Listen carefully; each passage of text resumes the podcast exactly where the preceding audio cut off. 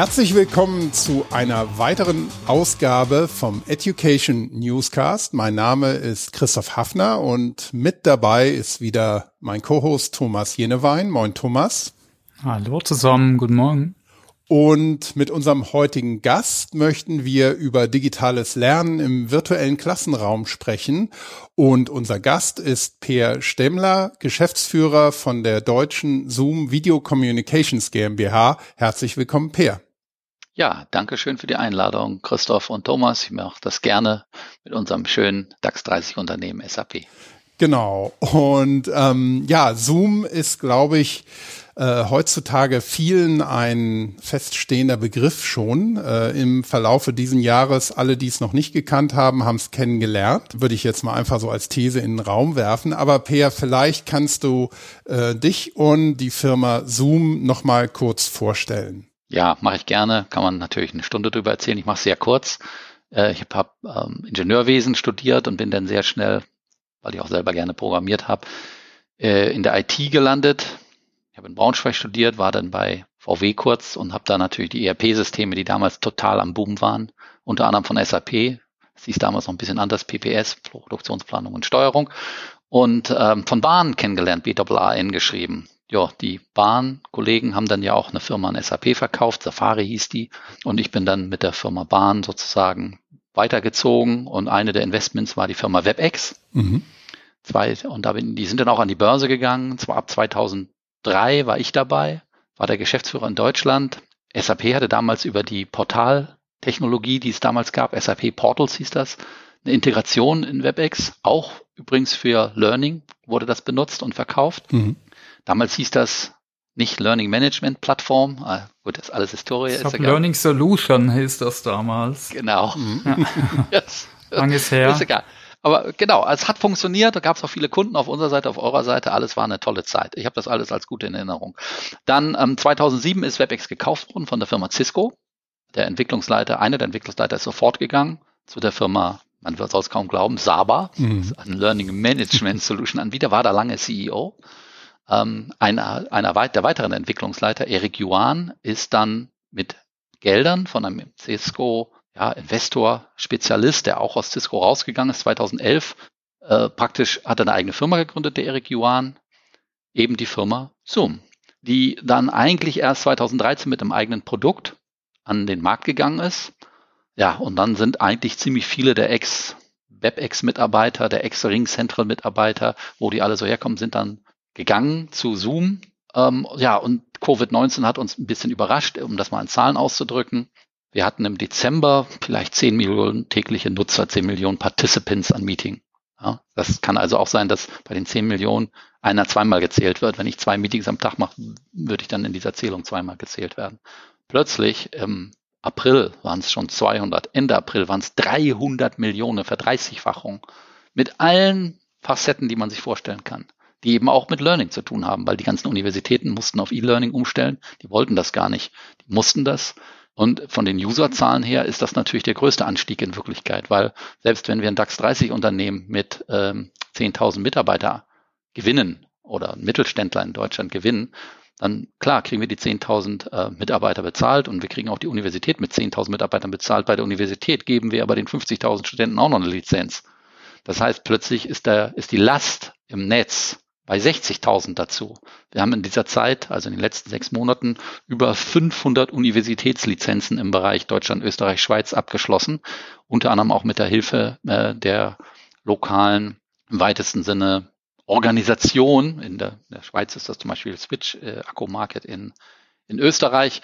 Geant ist die darüber liegende Organisation. Das sind natürlich, das sind, äh, das haben wir uns vorher so nicht erträumen lassen. Ja. Und auch unser, wer sich die Börsenkurse angeguckt hat, wir wurden zeitweise höher bewertet als wie viele Unternehmen im DAX, muss man sagen, bei über 100 Milliarden äh, äh, Bewertungen. Da ist man schon ganz schön oft in der Zeitung, auch wenn man gar nicht immer in der Zeitung sein will. Wie gesagt, die große Lehre dabei ist, dass man überhaupt nicht vorhersehen kann, wie sowas passiert. Ja, das wäre meine Frage gewesen, äh, was mich interessieren würde. Hat euch das kalt erwischt oder habt ihr schon, als ihr gesehen habt, in China, da passiert was, das wird eine Pandemie, da werden wir mit Sicherheit ganz viel Homeoffice haben und alle müssen plötzlich ähm, virtuell miteinander kommunizieren? Oder hat's euch tatsächlich mehr oder weniger erstmal kalt erwischt, so wie die meisten Leute? Nee, hat's überhaupt nicht. Ganz ehrlich gesagt waren wir darauf vorbereitet. Wir waren darauf ziemlich doll vorbereitet durch China. Dazu muss man wieder wissen, dass der CEO Eric Yuan, der ist Chinese gewesen. Ah, ja. Oder der ist in China geboren, muss man in Wirklichkeit sagen. Und der hat ähm, eine Freundin, auch eine Chinesin, seine heutige Frau, gehabt in den 90ern, die er äh, immer besucht hat, weil die an unterschiedlichen Universitäten studiert haben. Und die haben damals schon, die wollten zusammen sein und er wollte damals schon sowas entwickeln wie eine Videokonferenzlösung in China. Äh, hat es auch versucht, hat dann gemerkt, dass das in Silicon Valley wohl besser ist und hat neunmal versucht, äh, nach Kalifornien zu kommen und ist dann, wie gesagt, sein erster Arbeitgeber war dann WebEx. Da war der ein ganz junger Mann. Mhm. Ähm, und hat dann tatsächlich mit WebEx zusammen, damals hieß das gar nicht Videoconferencing, damals hieß das Webconferencing. Und die Hauptsache war nicht, so wie wir das kennen jetzt bei Zoom, waren die Webkameras und die Gesichter, sondern das ging wirklich darum, Applikations zu zeigen.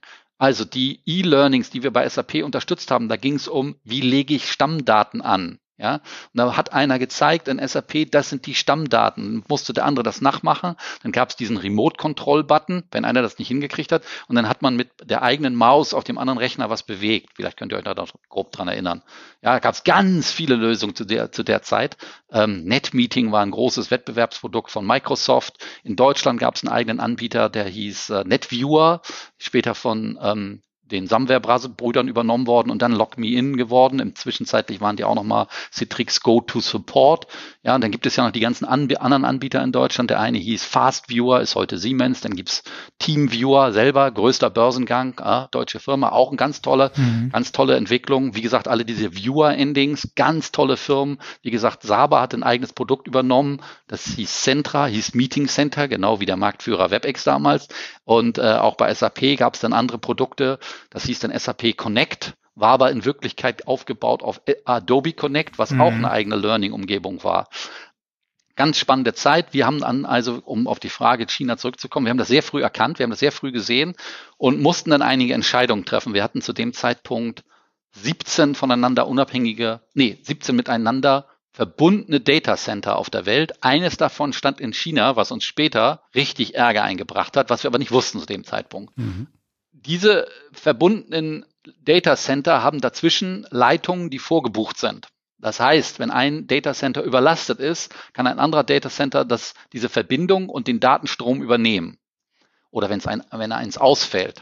Das heißt, wir haben in China schon gesehen, dass dieser schlagartige Anstieg kam. Mhm. Da war das plötzlich schon sofort sichtbar. Da haben wir uns sofort an die Kollegen von Amazon gewendet. Und wenn man sich heute deren Aktienkurs anguckt, wir waren wahrscheinlich nicht die einzige Firma, die das tun musste, sondern die andere Weltbekannte, die das auch musste, war ja der Netflix. Das heißt, wir mussten plötzlich Data Center Dienstleistungen dazu kaufen, weil bei uns geht es ja in Wirklichkeit neben der Datensicherheit auch um die Service-Sicherheit. Also sicherzustellen, dass das Service-Level bei 99,99 Prozent ist, sonst springen die Kunden ab. Das heißt also, das nächste ist dann die Zugangssicherheit. Also, dass jemand auf diesen Link klickt und dann im richtigen Meeting zur richtigen Zeit sehr schnell ist. Keiner wird verstehen in einer E-Learning-Umgebung, wenn dann das, wenn das zwei Minuten dauert oder dann eine Fehlermeldung kommt. Das heißt, wir haben dann schon die ersten Anfragen gestellt, überall auf der Welt. Was kostet uns das bei Amazon? Nun ist Amazon ein relativer Marktführer auf dem Gebiet. Das ist relativ schwierig. Man kann sich auch vorstellen, aufgrund unseres möglichen Wettbewerbes mit anderen, dass wir vielleicht nicht bei jedem anderen angefragt haben. Ja, ähm, also Google, damit ist jetzt äh, ja zum Beispiel, aber, aber auch Microsoft. Es ja. ist ja, genau, genau, genau. So, wir hatten dazu, muss man auch sagen, einer unserer Großkunden zu dem Zeitpunkt war Google. Ja, nicht nur im E-Learning-Bereich, sondern auch im ganz normalen Meeting-Umfeld. So, dann gibt's aber auch noch andere Firmen, wie zum Beispiel Oracle. So, das heißt, dann wurde der zweite Anbieter sehr schnell Oracle und die haben ja dann auch ein Public Statement zu dem Thema gemacht, wo dann der Vorstandsvorsitzende gesagt hat, naja, also Zoom ist wohl die Firma, die uns jetzt äh, aus dieser Situation heraushilft, weil dann haben ja auch die alle Firmen eigentlich schon gesagt, wir arbeiten von zu Hause, wir schicken die Leute nach Hause. Dann haben die ersten Firmen, sogar in Deutschland, Siemens hat gesagt, also selbst wir schicken die Leute nach Hause und wir werden, wenn wir zurückkommen in die Büros, die Leute nicht mehr zwingen, in die Büros zu gehen, man kann freiwillig in die Büros gehen. Das haben im Silicon Valley haben das alle Firmen gesagt, in, in, in Deutschland nimmt man das natürlich nur bei den ganz Großen wahr. In Wirklichkeit wir es aber auch die ganzen Mittelständler, die haben das auch alle gesagt. Und das ist auch gut gelaufen, muss man ehrlich sagen. Und dann äh, dieses Ganze, jede, jetzt wieder ums Learning zu kommen, jede Tanzschule hat plötzlich Zoom eingesetzt, jede Yogaschule hat äh, plötzlich Zoom eingesetzt, ähm, jede Schule hat versucht, Zoom einzusetzen. Dann kamen ja die ganzen Aufregungen mit den Datenschutzbehörden. Und dann haben ja viele Datenschutzbehörden gesagt, man solle erstmal, bevor man sowas wie Zoom einsetzt, ähm, Open Source Lösungen einsetzen. Ja? Jitsi, Big Blue Button, was auch alle gemacht haben, haben alle ihre Erfahrungen mitgemacht, haben alle gesagt, das können wir überhaupt nicht betreiben. Wir haben keine IT-Abteilung, die so, und wir haben auch gar nicht das Geld, die Hardware dafür einzukaufen. Und wir haben auch gar nicht die Möglichkeiten, die Rechteverwaltung dann aufzunehmen. Das muss ein Dienstleister machen. Wir sind ja in Wirklichkeit bei Zoom, wir sind ein Dienstleister. Wir, wir bieten das alles aus einer Hand an und bezahlt eine monatliche Gebühr und gut. Ja, und also ohne mich jetzt einschleimen zu wollen, ich muss auch sagen, Zoom ist einfach auch, hat die beste User Experience, muss ich echt sagen. Das funktioniert. Manche, die haben eher so eine Steinzeit uh, User Experience, ich will, ohne jetzt Namen nennen zu wollen. Aber das Wichtige ist, dass es einfach ist und dass es einfach zu bedienen ist und dass es vor allem eine gute Performance hat. Ne? Und wir ne nehmen manchmal sogar Podcasts damit auf, ne? und da haben wir schon hohe Anforderungen. Also vielleicht Schauen wir mal auf das Thema Lernen und virtuelles Klassenzimmer. Also wir jetzt als Anbieter, wir, wir, wir sind auch schon lang Zoom-Kunde. Also wir nennen es SAP Live Class, unser SAP Produkttraining im virtuellen Klassenzimmer, aber darunter liegt natürlich eine spezielle Instanz äh, von Zoom. Vielleicht kannst du uns mal schildern, weil du hast ja, denke ich, da einen super Einblick, äh, was ihr so alles im Bildungsbereich äh, tut. Ne? Das geht da von Yoga, hast du erwähnt, bis hin zu Bewerbertraining, also B2C, aber dann was von einzelnen Beratern vielleicht verkauft wird, bis hin dann zu so Sachen wie wir vielleicht machen oder andere große Firmen. Vielleicht kannst mm. du mhm. da mal uns einen Einblick geben, wäre super. Ja, gerne, gerne. Also fangen wir erst nochmal an. Ähm, Zoom und Success Factors, als sie noch selbstständig waren, die sind gar nicht so, so weit voneinander entfernt im Silicon Valley. Die haben damals schon zusammengearbeitet. Ich habe das jetzt nicht so genau im Kopf, wann SAP Success Factors übernommen hat. Da müsst ihr mir helfen. Wann sieben, war das ungefähr? Sieben, sieben Jahre, acht Jahre ja, oder so, genau. glaube ich. Das heißt, dass, was ich damit eigentlich sagen will, ist, es ist schon ziemlich lange eine sehr tiefe Integration. Weil wir machen ja in Wirklichkeit wenn man das jetzt aus dem lernenden Bereich sieht, machen wir das synchrone Meeting. Es gibt aber auch ein asynchrones Learning. Das machen wir nicht. Mhm. Wir nehmen das zwar auf, diese Meeting, wir können jedes Meeting, jedes Training aufnehmen, man kann das dann wieder abspielen. Das ist aber eigentlich nicht der Grund, warum Firmen uns einsetzen. Der Grund, warum Firmen uns einsetzen, ist genau das, was du sagst, weil der Zugang zu dem Meeting und die Oberfläche, das ist alles relativ einfach zu bedienen. Das kann man sehr schnell implementieren. Das kann man auch mit Integration, da gibt es eben in, ähm, Plattformen, Integrationsplattformen, kann man das sehr schnell sehr gut mit anderen Systemen verbinden, unter anderem eben mit SuccessFactors, so dass wenn einer das machen muss, äh, nachweisen muss, wer wann welches Training gemacht hat, kann man das über SuccessFactors perfekt machen heutzutage. Und das ist auch genau der Markt, den ja SAP sehr gut bedient. Um jetzt wieder zurückzukommen auf, was sehen wir im Besonderen vielleicht in Deutschland, weil wir Deutsch sprechen, was sehen wir da für dolle Veränderungen, mit denen wir vorher nicht gerechnet haben.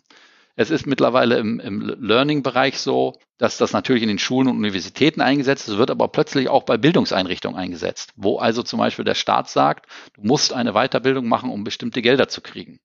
Das ist natürlich normalerweise, wird dieses Training gemacht, vielleicht in einem Arbeitsamt, um zu sehen, ob die Leute pünktlich kommen, um denen auch beizubringen, dass man pünktlich ist. Das Ganze kann man natürlich auch über Zoom machen mit derselben Intention. Man kann nämlich sagen, ich mache um 9 Uhr fängt das Training an, das ist ein Online-Training, und man sieht dann, ob der richtig angezogen ist, ob der pünktlich dabei ist, ob der aufmerksam ist. Das geht alles. Ja, das geht alles. Man muss sich nur den, den Shift, den Mindshift muss jeder mitmachen, dass das alles in Wirklichkeit innerhalb dieser Digitalisierung auch funktioniert zu Zeiten von Covid. Das Ganze geht natürlich relativ schnell, auch wenn man das will, wenn man die eigene Bereitschaft dazu hat neben den Yoga-Klassen, den Flötenklassen, den Musikklassen, ähm, wo es ja auch eigene Einstellungen für gibt. Es gibt eigene Trainings darüber, welche Einstellungen man ändern muss. Ich erkläre das mal kurz im Bereich der Musik. Mhm. Wenn ich jetzt spreche, ist danach ein Noise Gating, was einsetzt, was mein, meine Sprache runternimmt, damit keine Nebengeräusche sind. Das ist absolut kontraproduktiv in der Musik. In der Musik will ich den Ton leise ausphasen und das auch hören. Ein Chor muss seine kompletten Einstellungen von Zoom ändern, bevor der Chor Zoom einsetzen kann. Große Frage, die wir im Augenblick von den Kirchen kriegen in der Vorweihnachtszeit. Was muss ich ändern, wenn ich übergehe von dem pastoralen Upfront-Reden zum Chor, der dann gespielt wird? Wie gesagt, die Bildungseinrichtungen, Bildungsträger setzen uns plötzlich ein, die uns vorher nicht eingesetzt haben. Die größten Trainings, die ich sehe, die größten, ob das richtig Bildung ist, weiß ich nicht. Ich glaube, das ist eher Motivationstraining. Da gibt es äh, sehr berühmte weltweit, gibt es aber auch einen Deutschen, ich glaube, heißt Dirk Kräuter, der das gerade veröffentlicht hat, dass er Zoom, dass er seine komplette ich glaube, ich nenne das mal Vertriebsschulung, ja, Vertriebsmotivationsschulung. So die Chagga-Veranstaltung früher in so Großhallen, so, so ungefähr, so ohne es genau. äh, nennen zu wollen. Genau, ich will das ja positiv sagen. Deshalb habe ich ja bewusst gesagt, ist das, ja. Vielleicht ist das nicht Bildung, es ist so ein Übergang zwischen Bildung, Weiterbildung der Persönlichkeit mhm. und Motivation. Das hat aber irgendwas mit Bildung zu tun, ja. So. Da muss man sich mal vorstellen, da nehmen 50.000 Leute mittlerweile teil. Die nehmen aber online teil. Jetzt genau, Thomas, was du gesagt hast, das Hotel, das ist natürlich begrenzt. Jetzt ja die große Frage, der hat gerade ein Video veröffentlicht zu diesem Thema. Kann man sich auf LinkedIn angucken. Ist unglaublich, weil der sagt, dass sein Umsatz gar nicht runtergegangen ist. Klar, ne, der nimmt weniger pro Learning, hat aber mehr Teilnehmer. In der Multiplikation ist das vielleicht mehr als im Hotel der höhere Preis mit den weniger Teilnehmern. Und er hat einen anderen Ausgabenfaktor. Er zahlt natürlich an Zoom, klar, aber er zahlt nicht das Hotel. Er zahlt nicht das Convenience Food, was damit angeboten wird. Das ist ein Trend, den wir ganz klar sehen. Mhm.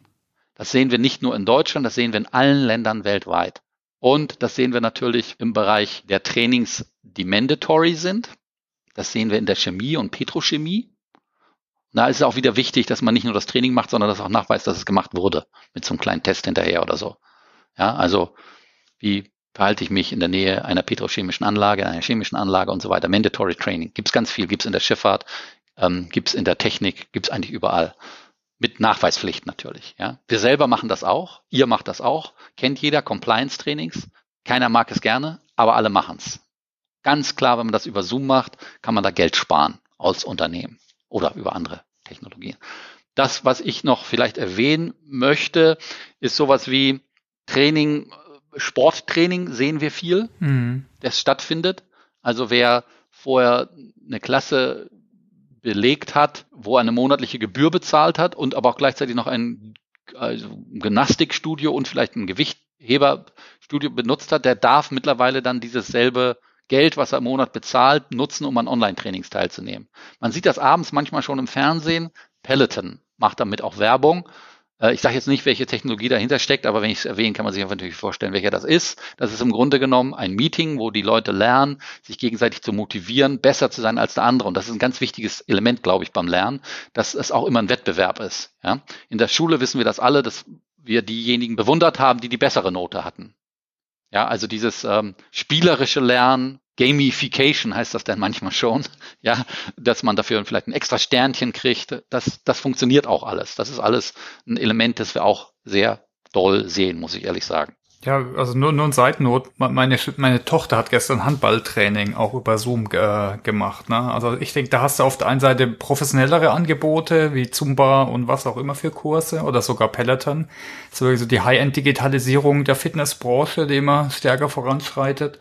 Aber ich habe auch Vereine und sicher, ja, also äh, solche Ansprechpartner. Vielleicht, äh, Christoph, bevor ich zur nächsten Frage gehe, wolltest du gar noch mal was fragen? Ja, ich wollte einfach mal fragen, wie ähm, sind denn eure Erfahrungen jetzt bei Zoom speziell? Wie kommen denn die Anbieter vom Lernen damit klar? Nicht nur mit der Technik, das ist ja eine Sache, dass man die Technik bedienen kann, dass man weiß, wie man sie einsetzen kann, aber auch mit der Situation, dass man jetzt eben das Beispiel, was du eben genannt hast, da steht einer nicht mehr auf der Bühne und hat das Publikum direkt vor sich und kann auch mit dem vielleicht interagieren, sondern die Situation ist ja auf einmal eine ganz andere. Genauso für Lehrer und Lehrerinnen in der Schule.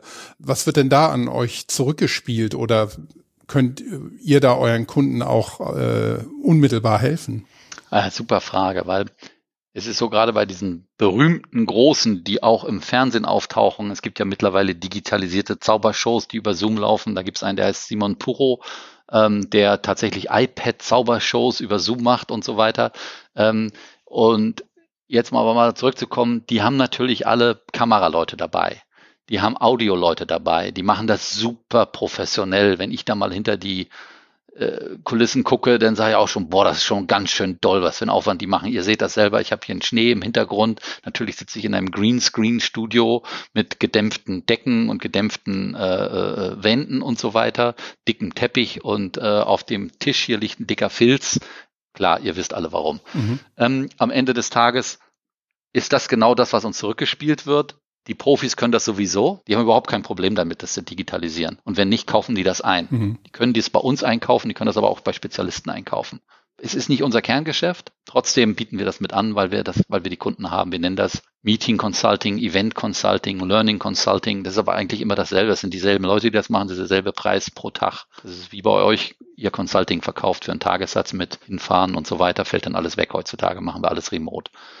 Bei den Schulen ist das komplett unklar, wie das funktionieren soll, muss man ganz klar sagen. Die wissen überhaupt nicht, wie die damit umgehen sollen. Es gibt keine Gelder dafür. Es ist überhaupt nicht klar. Die sind völlig überfordert aus meiner Sicht und die bräuchten Hilfestellung. Was sie dann machen, ist sich, die gucken sich dann YouTube-Videos an, wie andere das machen. Die gucken sich, mhm. jetzt habe ich YouTube erwähnt, gut, gibt natürlich auch andere Plattformen, die gucken sich Plattformen an, auf denen man das im weitesten Sinne erlernen kann, wie man ein Meeting aufsetzt, wie man sich da drin verhält, wie man eine richtige Beleuchtung hat, wie man ähm, ein richtiges Audio hat. Äh, ja, also nehmen wir mal das Audio. Ihr beide habt äh, euch aufs Audio vorbereitet. Thomas hat ein, jetzt um das für die Zuhörer mal zu erklären, wir sehen uns gegenseitig.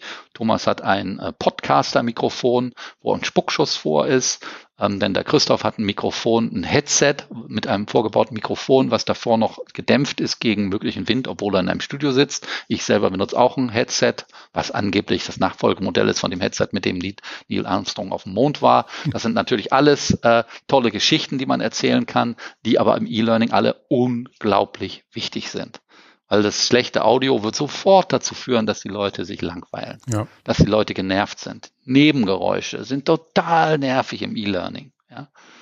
Was wir alle erlernen müssen, ist im E-Learning Interaktion ist ganz wichtig, hat Thomas eben erwähnt oder du, Christoph, hast das auch erwähnt. In diesen ganzen Plattformen wie Zoom und so weiter ist Interaktion möglich. Da kann der kann der äh, Lernende kann sagen, mach schneller, mach langsamer, kann einen Daumen hoch machen, kann alles das, was im echten Meeting auch möglich wäre, wird digitalisiert. Handheben in der Schule geht. Ja? Äh, tuscheln untereinander geht. Könnt, ihr beide könntet euch jetzt in dieser Plattform was zutuscheln. Das heißt dann Chatting heutzutage, ohne dass ich das sehe. Ja? Wie gesagt, wir nehmen das Ganze ja auch. Diese Reactions, das sind die Emotions, die kann man hier auch zeigen äh, in den Plattformen. Also man kann den Raum abschließen, wie man einen E-Learning-Raum abschließt. Man kann die Tür offen lassen, so dass man andere reinlässt. Alles, was man im echten Learning hat, versucht man hier abzubilden mhm. in diesen Plattformen. Ja, das, was früher der Anwesenheitszettel ist, natürlich haben wir das auch. Das ist dann sozusagen das Reporting. Mhm. Also äh, ein Punkt, was wir schon ein bisschen angesprochen haben, war das Thema Audience Engagement. Ich denke, das ist ein Thema, was immer wichtiger wird, gerade wenn ich den ganzen Tag in solchen digitalen Veranstaltungen bin. Jetzt bietet, bietet Zoom jetzt als Beispiel da schon tolle Sachen wie ein Chat oder ein Poll. Jetzt wir, wir zum Beispiel, wenn wir zusammenarbeiten digital, ne, wir nutzen dann auch noch ein digitales Whiteboard zum Beispiel parallel äh, und ähnliche Sachen. Und ich habe zum Beispiel gehört, dass das ist zum Beispiel ein Punkt, der in der Zukunft kommt oder so eine engere Integration von anderen Apps. Ich sage jetzt Nummer eins, äh, zum Beispiel so ein digitales Whiteboard. Äh, kannst du vielleicht da noch ein bisschen mal so in die Glaskugel gucken, was du denkst oder was du vielleicht sogar weißt, äh, wie sich das Thema weiterentwickelt? Gerade so das virtuelle Klassenzimmer ja. fände ich mal spannend. Ja, also das, das virtuelle Klassenzimmer, das gibt es verschiedene Ideen und die sind alle gut und sind auch alle richtig. Ich glaube, dass da jetzt mal völlig unabhängig von Zoom, dem Plattformanbieter für die Software, was da im Hintergrund läuft, das interessiert die meisten gar nicht. Was du sagst, ist ja Genau richtig. Am Ende muss die Tafel auch digitalisiert werden. Das heißt dann heutzutage Whiteboard. Und dann ist ähm, sofort kann man dann auch das weiterentwickeln als äh, einfach eine Tafel. Und zwar in die Richtung, dass auch wir remote zusammen auf der Tafel schreiben und jeder sieht, wer gerade geschrieben hat. Das heißt, wir drei nutzen unterschiedliche Farben auf derselben Tafel, auf demselben Whiteboard und machen das von uns aus und kriegen vielleicht eine Berechtigung. Vielleicht dürfen nur zwei das machen. Und wenn da 100 Leute sind, will man sicherlich nicht, dass 100 Leute da auf der Tafel was schreiben oder malen. Das Ganze kann man jetzt, gibt es auch wieder zwei mögliche Wege der Übertragung. Das eine wäre, dass wir alle ähm, nur noch die Tafel sehen und was da drauf geschrieben wird. Die andere ist natürlich, dass eine zweite Kamera, die aber dann eben auf der anderen Seite des Raumes sein muss, in dem das stattfindet, praktisch das aufnimmt, was passiert, so dass der Zuhörer, der Lernende, sich entscheiden kann, welchen View er benutzt. Mhm. Also, dass er sich aussucht, ob er eigentlich nur zuguckt und dabei die Menschen sieht oder dass er sagt, naja, er möchte nur das Whiteboard sehen und die Menschen, die vielleicht im Raum sind oder so, nicht sieht. Ähm, diese Option gibt es mittlerweile schon. Das kann man alles machen. Und dann sieht man auch schon, dass man ein Engagement, eine Zusammenarbeit kann man nicht erzwingen. Genauso wenig, wie man erzwingen kann, dass jemand die Kamera anmacht in so einem Umfeld. Genauso wenig, wie man jemanden zwingen kann, mitzuarbeiten in der Schule. Man versucht es aber. Man versucht zu motivieren, zu sagen, mach doch mal dieses und jenes. Man kann im Chat eine Frage stellen, man kann ein Polling stellen und jetzt wieder an dem Whiteboard kann man auch gemeinsam zeichnen, malen und so weiter. Das ist eigentlich sehr interaktiv, ist sehr gut, haben wir sehr gute Erfahrungen mit. Gibt es ganz viele Anbieter, die im Augenblick in diesen Markt eindringen wollen. Natürlich sind die meisten dieser Anbieter wollen das als integratives Whiteboard haben. Das heißt, da ist eine Kamera drin, da sind ganze Lautsprecher-Elemente drin, nicht nur eins. Dann ist da eben, wie gesagt, äh, der Bildschirm ist gleichzeitig ein Touch-Bildschirm für ein interaktives Whiteboard. Dann gibt es mittlerweile auch noch die Systeme, die man äh, im Grunde genommen weitesten fernsteuern kann, die aber auch gleichzeitig noch Messaufnehmer haben für Temperatur zum Beispiel im Raum und dann auch die Möglichkeit bieten, im Grunde genommen die Raumtemperatur zu steuern, ohne dass man jetzt noch ein externes Raumsteuergerät haben muss, Licht zu steuern im Raum, die Blinds, also die äh, Jalousien hoch und runter zu machen und so weiter, alles auf einem Board, damit man eben nicht weitere Kontrollelemente haben kann, haben muss. Ich habe auch von eurer Firma, kannst du bis auf euch eingehen? Ich habe zum ja, Beispiel von den Zoom-Apps, ja. das wäre spannend, die Zoom-Apps, äh, von denen habe ich mal gelesen. Seps. Äh, Seps, genau, ja, fand ich spannend. Genau. So sowas wie Mural kann ich ja sagen, da arbeiten, arbeiten wir jetzt viel, fände ich zum Beispiel cool, wenn sowas stärker integriert wird. Ich denke, das ist sicher, ist ein smarter Move, in so einen Marktplatz-Gedanke äh, zu gehen würde ich sagen. Vielleicht kannst du noch ein bisschen mehr allgemein zu eurer weiteren Entwicklung sagen. Ja, ich nehme teil das in drei Bereiche auf. Ich mhm. gehe noch mal kurz auf die Hardware ein, dann auf die Apps, auf die Zoom-Apps und dann auch noch, das nennen wir On Zoom. Das ist noch eine etwas veränderte Idee der Plattform. So, also jetzt noch mal zur Hardware zurück. Da gibt es mittlerweile spezialisierte Anbieter, die nur auf der Zoom Hardware Seite arbeiten. Einer davon heißt zum Beispiel jetzt nämlich doch Produktnamen, einer davon heißt Need, ein anderer heißt D10. Ähm, auf denen läuft dann native Zoom-Hardware. Das heißt, deren Entwickler sitzen tatsächlich bei uns mit in den Entwicklungsbüros in San Jose und in China. Jetzt wieder, um bei dem Teil zu bleiben, aber da ziehen wir uns gerade zurück aus China dann ist das relativ klar, wie man damit arbeitet. Wenn man das anschaltet, kennt man sofort die Oberfläche, weil das die ganz normale Zoom-Oberfläche ist. Damit kann jeder arbeiten. Das ist nativ da drauf. Das funktioniert ganz gut von der Hardware her. Man kann die, diese Hardware dann nicht zum Beispiel eben mal, mal eben an Teams oder irgendwas anderes anschließen. Was ja der Vorteil von anderen Anbietern ist. Eine Poly wird heute sagen, na ja, wenn sich der Anbieter eines Tages entscheidet, von Zoom wegzugehen, was mache ich denn mit der Hardware? Ja, kann ich das äh, auch in Teams benutzen, sagt Poly beispielsweise. Natürlich kann man das im weitesten Sinne. Das ist aber bei weitem nicht so tief integriert dafür. Ja, das ist eine dedizierte Hardware, die diese Anbieter treffen. Jetzt kommen wir genau zu diesem, zu diesem gemeinsamen Entwicklung eben zu den Zoom Applications, zu dem Marktplatz, wie viele Anbieter das aber auch machen. Das ist also keine neue Idee von Zoom, das gibt es auch schon bei Salesforce.com. Gibt es also kleine Firmen, die Spezialentwicklung, Speziallösungen anbieten. Eine aus dem E-Learning-Bereich kann ich gleich mal erwähnen. Das ist eine Artificial Intelligence-Applikation, die heißt Chorus. Ich war neulich in einem habe ich nicht freiwillig gemacht, sondern in einem Zwangstraining sozusagen. ähm, das war ein Medientraining, was viele mitmachen mussten bei Zoom, wollten, sollten. Ich habe es auch gerne gemacht. Und da ging es um Satzlänge und äh, im Grunde genommen Redezeit. Ah, Gut, cool. Das ist natürlich ein Artificial Intelligence Tool, was voll integriert ist. Hm. Natürlich. So. Und dann ging es auch darum, das selber einzuschätzen. Also ich, der Medientrainer, er hat dann so Fragen gestellt, ja, also wurden diese Situationen nachgestellt äh, aus den letzten sechs Monaten von den Interviews, die ich so gegeben hatte, so, ah ja, da ist ein Server in China von Zoom, äh, was haben Sie denn darauf zu sagen? Ja, so richtig so aggressiv und dann soll ich darauf was sagen und sollte daraus was lernen. Ähm, habe ich das halt richtig gestellt und habe zwei Sachen bei diesem Training gelernt. Das erste war, ich habe die Zeit völlig anders eingeschätzt. Das Tool sagt am Ende, wer wie lange geredet hat. Ich habe dann gesagt, ich habe 50 Prozent der Zeit geredet, vielleicht 55 Prozent habe ich gesagt. Das war auch sehr aggressiv gewollt. Das sollte nämlich in diesem Training geübt werden, dass man da nicht aggressiv darauf reagiert, wenn der Interviewer ähm, aggressiv ist. Oder unfair oder immer dasselbe fragt und das immer wiederholt. Das sollte alles da geübt werden. War ein relativ langes Training. Dann hat er gesagt, naja, er hat höchstens 10 bis 12 Prozent geredet. Was kam am Ende dabei raus? Ich sag's gleich, es war ungefähr 80, 20. Das nächste war, dass ich ein Wort zu oft benutzt hatte, das war das Wort aber. Ich habe in den, in einem der Trainings, das waren es ungefähr, das war so ein 60 Minuten Training, habe ich 95 Mal das Wort aber benutzt. Das ist zu viel aus Sicht des Zuhörers. Und dann ist dasselbe Training wiederholt worden. Man sieht dann in dem Artificial Intelligence Tool auch die Frage und die Antwort, das ist dann alles geskriptet. Dann ist das Skript umgewandelt worden in meine Antworten und dabei wurde das Wort und benutzt statt des Wortes aber. Mhm. Das war die größte Lehre, dass das einen ganz anderen Eindruck machte. Derselbe Content, die Sätze begannen aber nicht mit dem Wort aber, sondern mit dem Wort und. Und wir haben folgende Maßnahmen ergriffen anstatt, aber wir haben doch folgende Maßnahmen ergriffen. Ich glaube, dass das, dass das ein super Learning für mich war durch dieses Artificial Intelligence Tool, Chorus hieß das, wie gesagt, was es auf diesen Zoom Application Plattform einfach gibt. Es ist für die Entwickler eine tolle Sache, weil die Applikationen dann genutzt werden, verbreitet werden über den, über den Bekanntheitsgrad von Zoom. Und ähm, ganz ehrlich, jetzt haben wir ja gerade in dem Fall von Salesforce und Slack gesehen, das führt dazu, dass die Firma auch Angebote bekommen. Die kriegen Investitionen, die kriegen richtig gutes Feedback von Profis, von großen Firmen, von kleinen Firmen. Und wenn der eine oder andere dann verkauft wird, dann ist das auch gut für alle. Ja, super spannendes Thema, Machine Learning. Also wir hatten schon mal hier eine, ein AdTech-Startup auch hier äh, im Podcast. Mhm. Die machen zum Beispiel ähm, äh, Gestenerkennung, auch für Präsentationstraining in, mit Machine Learning. Also es hat mich jetzt total erinnert an das, was du erklärt hast. Die geben dir dann auch äh, Feedback, ne? wie musst du vielleicht die Hände besser halten, wie viel gestikulierst du und so weiter, was man früher aus dem Individualcoaching und Videofeedback kennen, im Kommunikationstraining.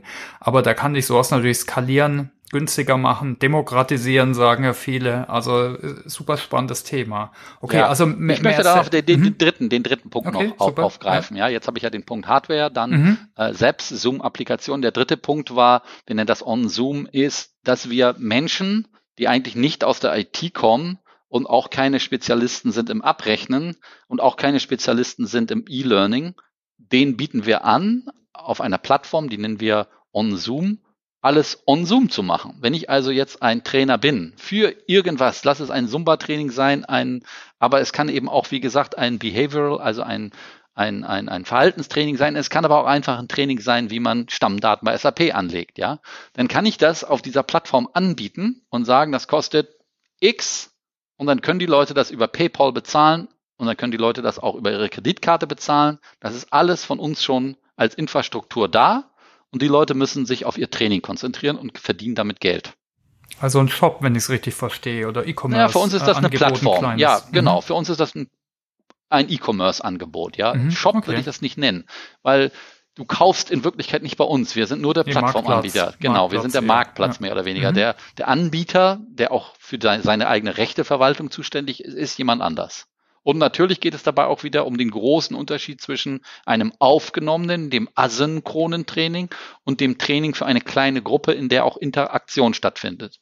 Was sehen wir jetzt? Wir sehen die ersten ähm, Finanztrainer, wo es um Investitionen gibt, machen sowas, die eben was erzählen über, wo man jetzt investieren könnte und warum. Dann zeigen die Webseiten, wo sie das gefunden haben und so weiter. Und da sind dann nur fünf bis 15 Leute drin. So, das funktioniert. Ist eine eigene, ist eine eigene Welt und ist ein eigener Markt, völlig neu.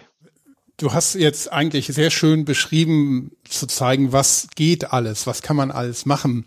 Ähm, um das vielleicht so ein bisschen einzugrenzen, wo würdest du denn die Grenzen des Machbaren bei dem Virtuellen sehen? Wo würdest du sagen, oh nee, da, da muss man dann wirklich irgendwie zusammen physisch in einem Raum sein und ähm, das geht nicht ähm, virtuell. Da gerade im, im Bezug auf Lernen. Siehst du da ähm, Grenzen oder und wenn ja, welche? Ja, natürlich sehe ich da Grenzen. Boah, ich sehe da so viele Grenzen. Also jetzt nehmen wir mal meinen privaten Bereich. Ich segel gerne. Ich komme aus einer Segelfamilie. Eine meiner Cousinen war Olympiateilnehmerin. Ich selber habe auch, bin eigentlich, ich nenne jetzt meine Verwandten, die sind alle ganz erfolgreiche Segler. Ich will mal sagen, ich segel auch relativ viele Regatten. Ja? Da gibt es Regelkunde. Da verändern sich Regeln. Die kann man alle online schön lernen. Was man nicht lernen kann, ist segeln. Auf dem Wasser sein, den Wind einschätzen, ähm, sich richtig zu verhalten, sich so zu verhalten, dass andere wissen, wie man sich verhält und damit eindeutig zu sein. Das ist, lernt man nur auf dem Wasser. Das muss man trainieren. Nehmen wir wieder Musik. Das wird irgendwie funktionieren. Das wird aber viel, viel besser mit einem richtigen Musiklehrer funktionieren, an einem richtigen Klavier, an einem richtigen Musikinstrument. Natürlich kann ich mit meinem Musikinstrument hier hinter der Kamera sitzen und irgendwas vorspielen und jemand anders sagt mir was dazu. Aber auch da gibt es eigentlich Lernplattformen, jetzt nehmen wir mal eine Gitarre beispielsweise, wo andere Plattformen, die dann tatsächlich asynchron sind, besser funktionieren. Die nämlich mit mehreren Techniken arbeiten, mit mehreren Kameras arbeiten. Das ist auch eine der Beschränkungen im Grunde genommen, die solche Online-Plattformen wie Zoom haben. Dann äh, gibt es im Bereich, ich bin ganz sicher, dass man in einem Klassenraum die Interaktion mit dem Lehrer und den anderen Schülern, dass das eine Sozialisierung hat, die ganz anders ist als die Online-Sozialisierung. Da bin ich fest von überzeugt und ich möchte das auch nicht missen. Ich möchte nicht, dass meine, ich habe jetzt keine Kinder im Schulalter, aber wenn ich Kinder im Schulalter hätte, würde ich sagen, ich möchte nicht, dass die ihre Leben hinterm Rechner verbringen beim Lernen. Ich habe jetzt drei Kinder, von denen noch zwei in der Uni sind. Und ich möchte natürlich, dass die ein richtiges Studentenleben haben und nicht nur hinter Zoom sitzen. Jetzt sitzen die blöderweise beide hinter Zoom, weil, die, weil das nun mal die verbreitete Plattform ist. Und da passieren ja jetzt aus Sicht der Universitäten ganz neue Sachen, die sich überhaupt keiner vorgestellt hat, nämlich, dass die berühmten Unis ihre Plätze überbuchen. Mhm weil sie damit Geld machen können. Nehmen wir mal nicht die Deutschen als Beispiele, aber wir wissen schon von Harvard und Stanford, dass die jetzt plötzlich mehr Studenten aufnehmen, als sie Plätze hatten vorher physisch. Das ist eine Geldfrage. In Deutschland gibt es jetzt die ersten Städte, die sagen, wir haben so und so viele Studenten, aber wir wissen, dass die hier gar nicht sind. Klar, die nicht ganz so attraktiven Städte, Psychologiestudium, hm, wollen alle hier und da sein, aber eben nicht im Osten vielleicht. Trotzdem sind da Studienplätze vergeben worden, sind alle vergeben worden. Also das äh, sehe ich als sehr beschränkt. Das sehe ich auch eine Gefahr, ganz ehrlich. Ich möchte, dass nach Covid, dass wir da zu einem zu einer neuen Normalität kommen. Das sehen wir auch, dass das passieren wird, wo die Leute, wo denen freigestellt wird, wieder ins Büro zu gehen, wo die auch gerne ins Büro gehen, weil es da gut ist und weil sie da selber was Neues erlernen und nicht nur Kaffee trinken können da kostenlos oder bei SAP kann man ja auch noch essen in Waldorf. Ja, die da also nicht hingehen, um da, um da, um da kostenlos zu essen, sondern weil die hingehen, weil die eine Sozialisierung erlernen wollen, weil die mit anderen zusammenarbeiten wollen, weil das eben doch so ist, dass eins und eins mehr sein kann als zwei. Das geht vielleicht auch über Zoom. Freue ich mich auch, wenn das so ist. Und wir wird, sicherlich wird das auch noch ganz tolle Weiterentwicklung geben. Ich sehe in dem Face-to-Face-Meeting mehr Interaktion als im Zoom-Meeting. Ja, ich glaube, gerade kreatives Erarbeiten, gerade so die Experience hatten wir schon oft hier auch im, im Podcast, das Thema Erfahren. Irgendwann geht's an die Grenzen. Ich denke, auf der anderen Seite haben sicher auch viele gesehen, wie viel doch plötzlich geht äh, digital, wo ich meine jetzt nicht wir unbedingt, aber äh, jetzt als äh, Tech-Firma hat man dafür einen anderen Blick drauf, aber ich denke, viele vom Homeoffice bis zum digitalen Lernen. Aber können wir da mal drauf gucken? Du hast hier, denke ich, jetzt ganz, ganz unterschiedliche Beispiele gesehen. Hast du vielleicht da noch ein paar Beispiele, die dich echt überrascht haben oder die du echt spannend fandst? Ich glaube, in der Vorbereitung hast du mir erzählt, der Bill Gates macht sogar Zoom-Sessions äh, mit. Ja, Bewerbertraining. Aber gut, da, kann ich, ja, da kann ich was zu erzählen. Cool, das ist ganz witzig, auch von den ja. Zahlen her. Also wir haben jetzt, äh, wir werden Ende des Jahres ungefähr 4000 Jahre, also Ende des unseres Fiskaljahres, was nicht das Kalenderjahres ist. Mhm. Ähm, da werden wir ungefähr 4000 Leute sein. Und durch diesen Anstieg werden mehr als 50 Prozent der Leute weniger als ein Jahr dabei sein. Von diesen 50 Prozent, also 2000 Leute, sind alle über Zoom angeworben worden. Das heißt, der Recruiter, der die gefunden hat, hat mit denen eine Zoom-Session gemacht. Dann haben die mit den Leuten, die die einstellen wollen, in den Ländern Sessions gemacht, zwischen drei und sechs haben die vielleicht noch eine Präsentation zu uns gemacht und dann haben die bei uns angefangen, haben den Vertrag über Zoom bekommen, haben den vielleicht noch besprochen mit dem Recruiter, haben dann das Onboarding bei uns gemacht, auch über Zoom und haben dann angefangen bei uns zu arbeiten. Die haben also noch nie einen Kollegen von ihnen gesehen, physisch, face to face. Die Hälfte unserer Mitarbeiter Ende unseres Fiskaljahres. Wir sind nicht die einzige Firma, bei der das so ist. Das ist bei mehreren Firmen so, die wir kennen, die stark gewachsen ist. Eine andere, die ich schon erwähnt, das ist bei Slack, äh, die jetzt gerade übernommen werden von Salesforce, also Bewerbertraining. Und jetzt gibt es eben, wie gesagt, auch, äh, da gibt es ein ganz tolles Video, wo Bill Gates den Bewerber spielt bei einer ähm, IT-Firma. Und die IT-Firma bildet eben Leute dazu aus, mit dem Bewerbertraining gut rüberzukommen. Und dann wird, äh, dann spielen die sowas durch wie natürlich am jedem am Ende äh, die Fragen, die üblichen Fragen, ähm, wie ja, was haben Sie bisher gemacht? Natürlich antwortet Bill Gates dann, was er bisher gemacht hat. Und äh, dann ähm, fragt er, was wollen Sie denn auch werden? Äh, wo sehen Sie sich heute und in fünf Jahren? Die ganz klassischen Fragen und beantwortet Bill Gates natürlich auch. Und am Ende äh, fragt der Chef sozusagen, der den anderen einstellen will, der den Bill Gates sozusagen fiktiv einstellen will, ja, haben Sie dann noch Fragen an uns?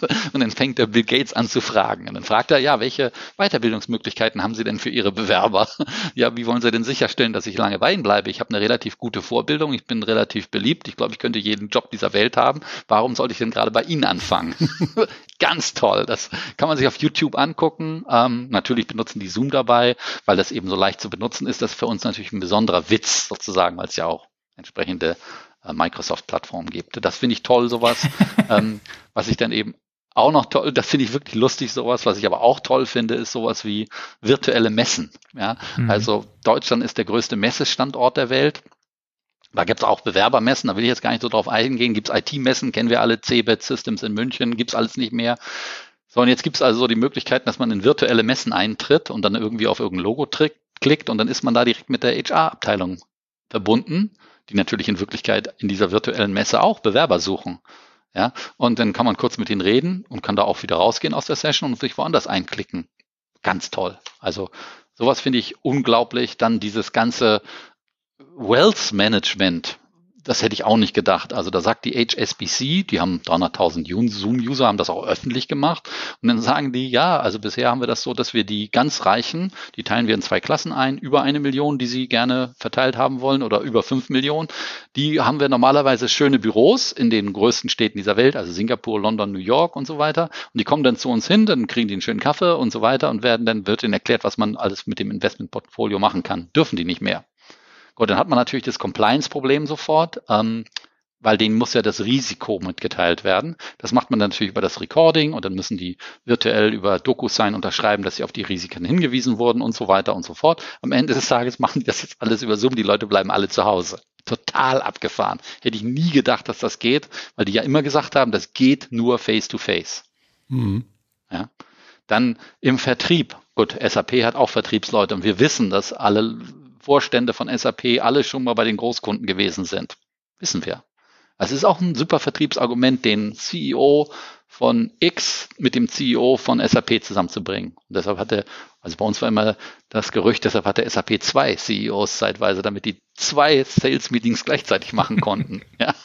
Und dann ist der Aktienkurs runtergegangen, als sie nur noch ein Salesmann hatten. So, so übertrieben ausgedrückt, von außen betrachtet, ja. So, und dann ähm, am Ende des Tages geht das plötzlich auch alles über Zoom.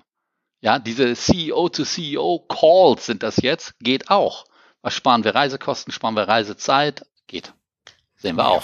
Jeder normale Vertriebscall sogar, ne? Sicher auch bei uns, auch sogar im Softwarebereich, wo du denkst, hey, wir reden über Software, da muss man trotzdem einen Tag oder zwei Tage um die Welt oder in Deutschland rumfahren, fliegen für eine halbe Stunde oder vielleicht eine Stunde maximal. Ne? Also das klar geht geht plötzlich auch. Das geht wirklich. Ja, also wie gesagt, ich war vorher ja bei Cisco, da hatten alle einen Dienstwagen, da gab es tatsächlich Manager, die bewertet haben, wer die meisten Kilometer im Jahr gefahren sind, ist. Sozusagen nach dem Motto, wer hat die meisten Kunden am weitesten weg. Ist ja überhaupt kein Wert aus meiner Sicht. Ja, dann ging's, habe ich bei Zoom angefangen, da hatte ich jetzt nicht die Zeit, mir äh, ein Auto zu kaufen. Ich habe immer noch kein Auto gekauft, weil ich so viel zu tun habe hier, weil ich alles über Zoom mache. Ja. Was rätst du Firmen äh, jetzt, äh, jetzt? Gucken wir mal für die Firmenvertreterbrille an. Äh, was, was rätst du Firmen, äh, wenn sie jetzt äh, Zoom stärker einsetzen? Ich denke, viele nutzen schon, aber vielleicht hast du da noch Tipps, wie sie noch mehr rausholen können. Also ich glaube genau das, was wir zuletzt angesprochen haben. Da sind Bereiche, die von der Digitalisierung im Grunde genommen irgendwie, weiß nicht, ob die verschont wurden oder das nicht so doll machen mussten. Es ist so, dass im E-Learning-Bereich hat die Digitalisierung im Grunde genommen schon vor 20 Jahren begonnen und ist gut mhm. gelaufen. Ja. Wir alle können Definitionen machen von Learning Management Systemen zum Learning Experience System, ja, und zu Customer Experience. Da kennen wir alle Fachworte. Ja, das, wir, wir kennen da richtig viel alle als Spezialisten. Und jeder wird verstehen, was da ist. Da gibt es alles. So. Im Online-Marketing, so in diesem Eventbereich, ich denke, da sind wir noch ganz schön weit weg, gerade als Deutsche, das richtig zu digitalisieren. So, das früher nannte man das Cost per Lead. Ja, also Kosten pro im weitesten Sinne Visitenkarte auf einer Messe. Kann man super berechnen bei einer Messe, weil man weiß, was die kostet und wie viel Leads sich im Vertriebssystem zurückgeben konnte. Kann man natürlich noch besser machen in einem Online-Webinar in einem Online-Event, weil da kann ich sogar die Tabelle direkt nach Abschluss des Events habe ich die.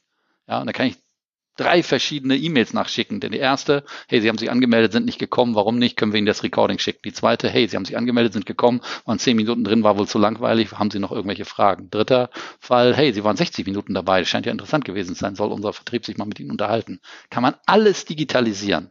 Das geht jetzt gerade erst los. Langsam, durch Covid. Vertrieb, genau richtig gesagt eben, Thomas. Warum gibt es denn überhaupt schon eine Studie darüber, ob zwei Face-to-Face-Meetings pro Tag eines Vertriebsmensches besser sind für eine Stunde oder halbe Stunde, wie du das er erwähnt hattest eben. Und ich glaube nicht, dass jeder SAP-Vertriebsmann fünf Tage die Woche zwei Leute trifft. Das ist nochmal ganz anders hingestellt. Als möglicherweise, jetzt auf die Woche betrachtet, vier Online-Meetings am Tag für jeweils eine Stunde. 40 mal 5, 20 Meetings Vielleicht ist es ja mehr wert sogar, wissen wir gar nicht. Mehr Touchpoints, ja. Mehr Touchpoints, ja. genau. Customer Touch, ja, genau.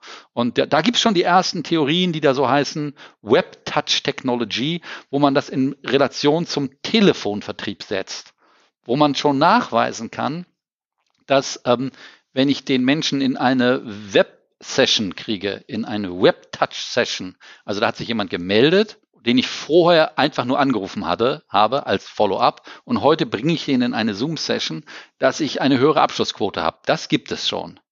Aber das Zurückziehen, das wirklich, ich nehme dem Vertriebsmann das Handy und das Auto weg und setze ihn auf seinen Stuhl, das hat noch keiner so richtig gewagt, weil Vertriebsleute werden doch wie rohe Eier behandelt bei uns. Ja, die sind so rar, gute Vertriebsleute, dass die sich alles erlauben dürfen im weitesten Sinne. Das ist bei uns in der Firma übrigens auch so.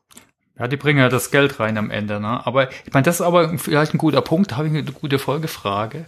Äh, jetzt gibt's äh, das ist eigentlich witzig, ne? Weil das, da hat eure Firma sogar den, den Namen, das, äh, das oder das Syndrom mit definiert schon, die, die Zoom-Fatigue. Also es gibt da so ein bisschen, es hat jetzt aber nichts mit Zoom zu tun, es hat eher damit zu tun, glaube ich, auch die Art der Meetings, ne? Dass das oft nur Frontalbeschallung ist. Also hast du da vielleicht Tipps, wie man Engagement sagt man im Englischen so schön, also wie man eine optimale äh, äh, äh, Erfahrung, so Meeting- oder Online-Trainingserfahrung macht. Gut, da gibt es da? da gibt's natürlich, ähm, würde ich sofort verweisen auf die Association of the Worldwide Online Trainers, die da eigene Richtlinien zu rausgeben. Die empfehlen sowas wie spätestens alle zehn Minuten eine Interaktion.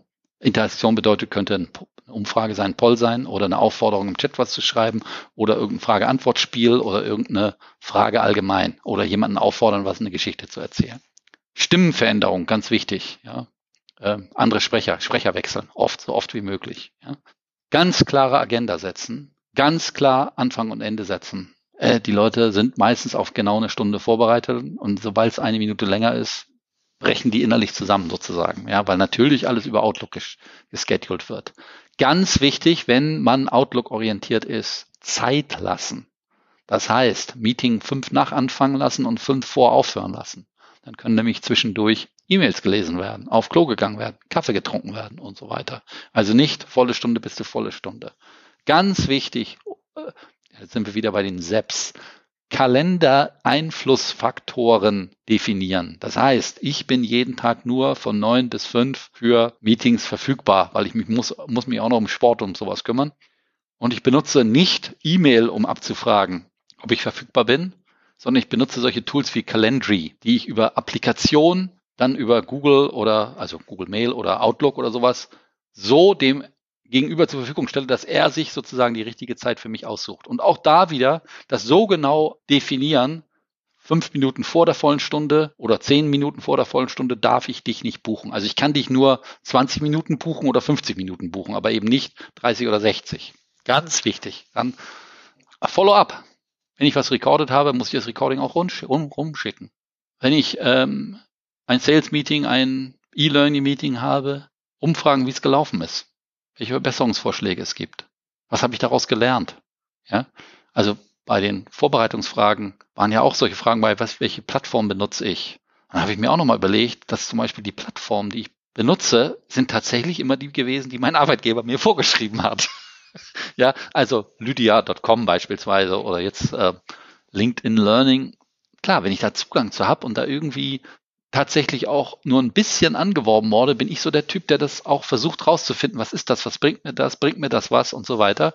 Und tatsächlich gucke ich mir dann Sachen an. Ich weiß, dass einer meiner Mitarbeiter, der kommt aus Ostberlin, ist, hat da studiert und so weiter und der wollte immer unbedingt in Stanford einen Abschluss machen und hat jetzt tatsächlich so ein Online-Zertifikat bei Stanford gemacht als Project Manager. Ja, finde ich toll sowas. Ja, hat ja irgendwie pro Woche, ich glaube, acht Stunden gedauert. Davon war immer ein Teil auch am Wochenende. War jetzt irgendwie sechs Monate der Kurs mit Abschlussprüfung. Kriegt dann Zertifikat. Super. Finde ich toll.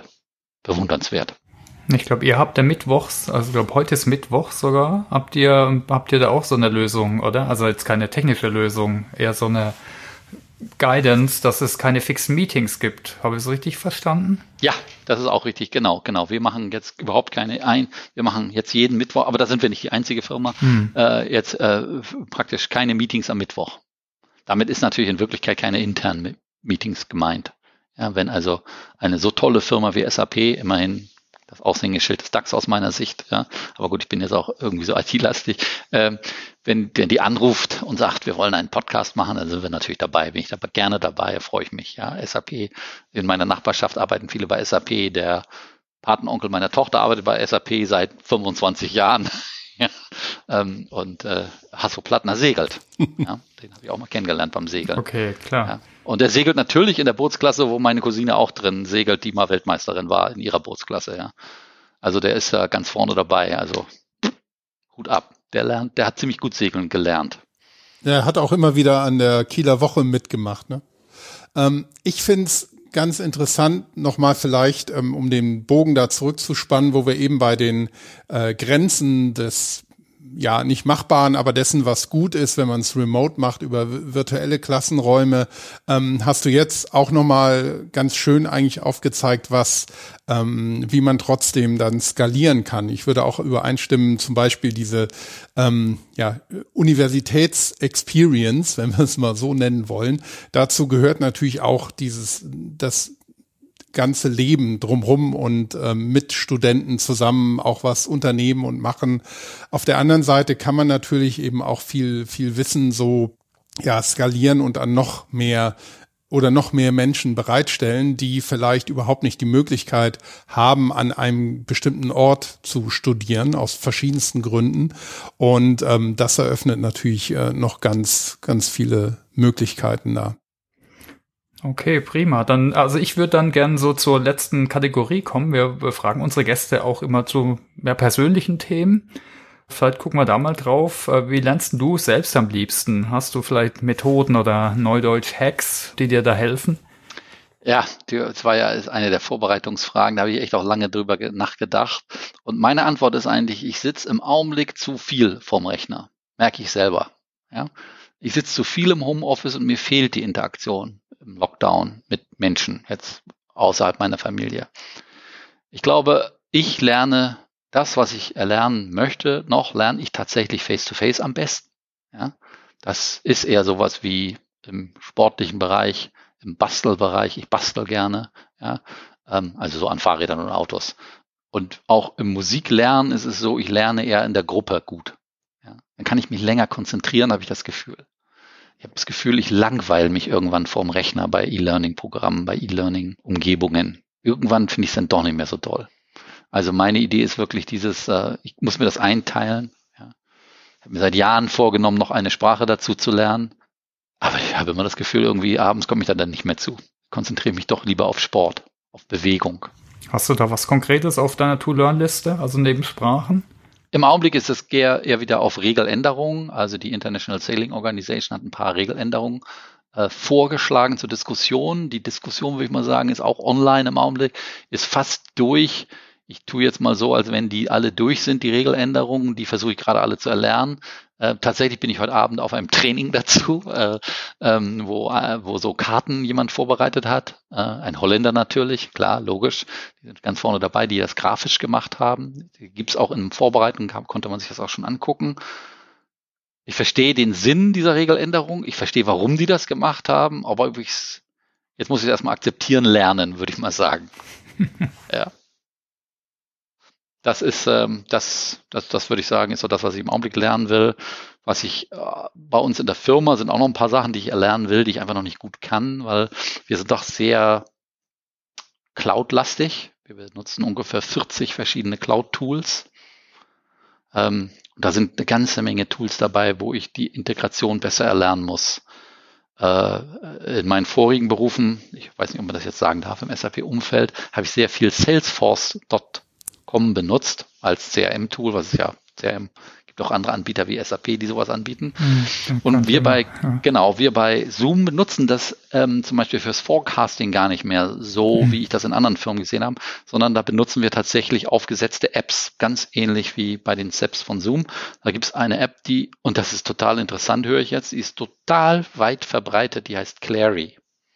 Das ist eine eigene Web-Oberfläche, bin sicher, dass die irgendwann verkauft werden an SAP oder, oder, oder Salesforce, oder ganz Salesforce, sicher. Ganz, ja, ja, ja, genau. Irgendeiner wird die kaufen, weil das ist so toll gemacht, die Integration. Das heißt, ich kann da drin in diesem Zwiegespräch zwischen, das ist meine Quote, da möchte ich gerne hin, ähm, kann ich einfach da Eintragung machen und die werden dann automatisch zurückgegeben an Salesforce. Ohne dass ich in Salesforce jetzt diese ganzen einzelnen Fenster aufmachen muss, wo man so viel bestätigen muss, was ja alle Vertriebsleute hassen. Da habe ich mich, äh, klar, klar, das hat, ist einer auf die Idee gekommen, die Persönlichkeit von Vertriebsleuten mit den Anforderungen der Firma irgendwie zusammenzubringen, um da so eine Art Kompromiss zu machen. Und der Kompromiss ist erstmal grafisch gut gelungen, sehr eindeutig, ist sehr gut gestaltet und ist einfach in der Bedienung. Und ähm, mir gefällt das sehr gut. Ich werde das immer weiter benutzen. Ich habe das jetzt auch schon viel erlernt, was man da drin alles machen kann. Da werde ich sicherlich auch noch mehr dazu lernen. Das ist eins von den vielen Tools. Dann ich war vorher sehr starker SAP- und Bahn-Anwender. Wir benutzen jetzt ein anderes Tool, das muss ich auch noch doll erlernen. Ähm, und da drin in dem Tool, das heißt Workday, ähm, da drin ist auch relativ viel ähm, so ja, E-Learning, Learning Management, das ist da alles integriert von anderen Plattformen. Da muss ich auch noch ganz schön viel lernen, um das, um das so optimal zu benutzen, wie die Anbieter sich das wahrscheinlich vorstellen. Hast, hast du vielleicht Lernressourcen, die du teilen kannst? Also wir sind hier im Podcast. Ich weiß nicht, ob du gern Podcasts hörst oder Bücher. Das ist auch immer individuell. Sehr unterschiedlich. Kannst du da ein paar teilen? Gerade was du jetzt ja. vielleicht im letzten also, Jahr, was dich beeindruckt hat? Oder vielleicht hast du auch ein super Favorite-Buch? Buch, ein super Favorite Buch bei oder Podcast oder Blog oder ja, eigentlich würde ich da sagen, das ändert sich laufend bei mir. Okay. Also das ändert sich echt, weil ich auch die Technologien meistens neu dazu lernen will, ja. Ja, das ist doch schon so, dass ich das echt wechsle, ziemlich häufig, was auch ziemlich einfach ist. Also ich habe jetzt im Augenblick noch nicht mal irgendwo eine Subscription live, würde ich sagen. Doch, ich habe gerade wieder eine neue Subscription unterschrieben. Mal gucken, was das, wie das, ich weiß ja nicht mal genau, wie das heißt. Da geht's um Sport. Da geht's um Sport während, während der Lockdown-Zeit. Und hast du vielleicht Tipps dann für die Hörer? Ähm, jetzt gerade runden das, Und das ist eine, ja. das, ja. Und das ist eine, im Grunde genommen eine Kombination aus Yoga. Human Task heißt, oder Task Human heißt die App. Ähm, da geht es so aus dem Unterschied zwischen, äh, da geht es um die Einheit von Körper und Seele und so weiter, ja. Also geht so ein bisschen Yoga, wer sich für Yoga interessiert, kann das also machen und so ein bisschen Sport, ja. Also ganz gut. Das benutze ich gerade, ja. Okay. Es gibt ein paar Yoga-Positionen, die ich nicht beherrsche, wo ich immer denke, da muss ich noch ein bisschen abnehmen, um das hinzukriegen. Also meine Frau kann das besser. Hast du vielleicht noch Tipps für die Zuhörer, äh, wo man vielleicht mehr über dich oder über Weiterbildung mit Zoom äh, finden kann? Hast du da noch Tipps? Ähm, ich habe zwei Lieblingsvideos, die ich mir immer wieder angucke. Mhm. Ja, ähm, und das eine heißt Stay Young, Stay Foolish von äh, Steve Jobs. Das ist seine Abschlussrede auf einer Universität, findet man sofort auf YouTube, wo, wo er seinen Weg beschreibt und am Ende den Studenten erklärt, dass sie eigentlich gar nicht, das kommt ganz oft das Wort Connecting the Dots later sozusagen, also nachdem man etwas gemacht hat, kommt da ganz oft drin vor in der Rede.